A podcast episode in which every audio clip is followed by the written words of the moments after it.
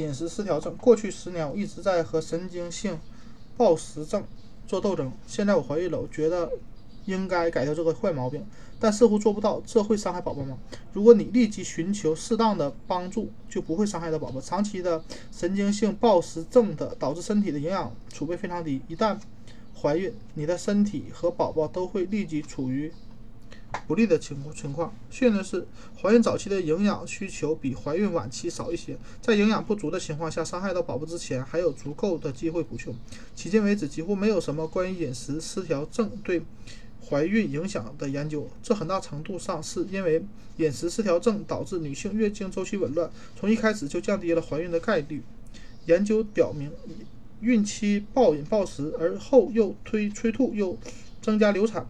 早产及产后抑郁的风险，厌食症啊，孕期厌食症会增加流产、失照子癫、早期和剖宫产的风险。而服用那些治疗神经性暴食症和厌食症的催吐剂、利尿剂、食欲抑郁剂、抑制剂等，又会给怀孕带来风险。他们会将体内的营养物质和液体排出体外。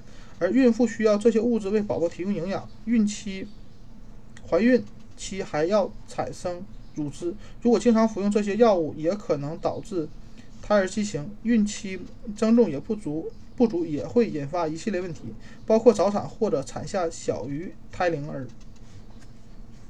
好消息是，根据同时研究同时表明，如果你立刻戒掉这些不良习惯，可以像其他孕妇一样孕育一个健康的宝宝。如果你还是不能正常饮食，也无法区分正常的孕吐和厌食暴躁症、暴食症，一定要立即寻求帮助，告诉医生，告诉产科医生你患上了饮食失调症，他或许能帮你确认这是否影响肚子里的宝宝，而且会给你关爱与支持，让你变得健康并保持下去。医生还可能会给你推荐饮食失调症方面的治疗专家。如果你一直与在与暴食症，厌食症做斗争，寻求专专业人士的帮助是明确的选择。同时，也要记住，饮食健康饮食不仅是为了自己，也是为了肚子里的宝宝。你也可以综综合各方面的帮助，上网检查、上网查询，或让医生、饮食治疗专家为你推荐相关的支持团体等等。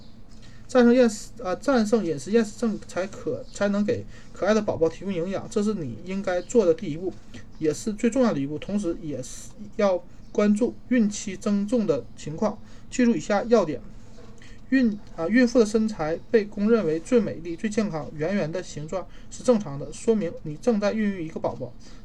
这为这美丽的曲线骄傲吧。孕期应该增重，通过合适的食物，在合适的时间适当增重，对宝宝的发育和健康状况至关重要。孕期增加。的额外脂肪在分娩后会帮你育育宝宝宝宝宝，明智的增重不仅仅对宝宝有利，对妈妈也有利。它可以帮助你在整个孕期过得更健康、更舒适，也有助于产后更快恢复孕前身材。孕期合理的增重增加重量也非常必要，但如果体重上体重秤上不断攀升的数字让你觉得不舒服。那就让医生替你看吧。你可以在，你可以把浴室里的体重秤收起来，以免忍不住想称自己的体重。产检前体重啊，称体重的时候可以闭上眼睛，请护士把数字记录在体检表上，不要告诉你。怀孕的时候，你也可以保持好身材，而且应该适当运动。运动能让你增加体重长的长在该长的地方，为宝宝及维系宝宝生命的周边环境提供营养。但是要确保你选择的运动项目适合孕期，也要先咨询医生。如果你平时喜欢通过剧烈运动来燃烧卡路里，现在是时候换一个一种更健康的运动方式了。任何容易让体温过高的运动都要避免，比如桑拿和高温瑜伽，这些在孕期不安全。分娩时会掉重，会减掉许多重量。如果要减去。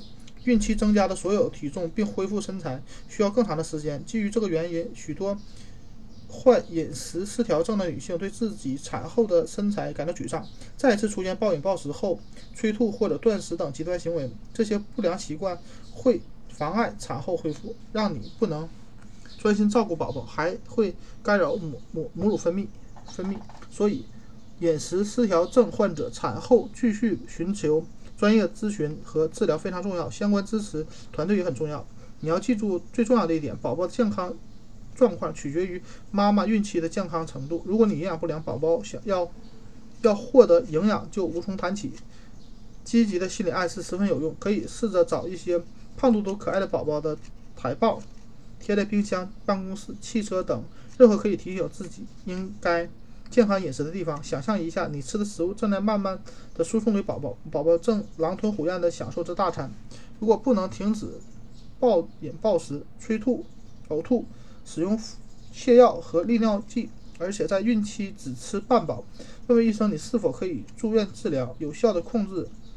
饮食失调症，没有比怀孕更好的理由来督促你的保持健康。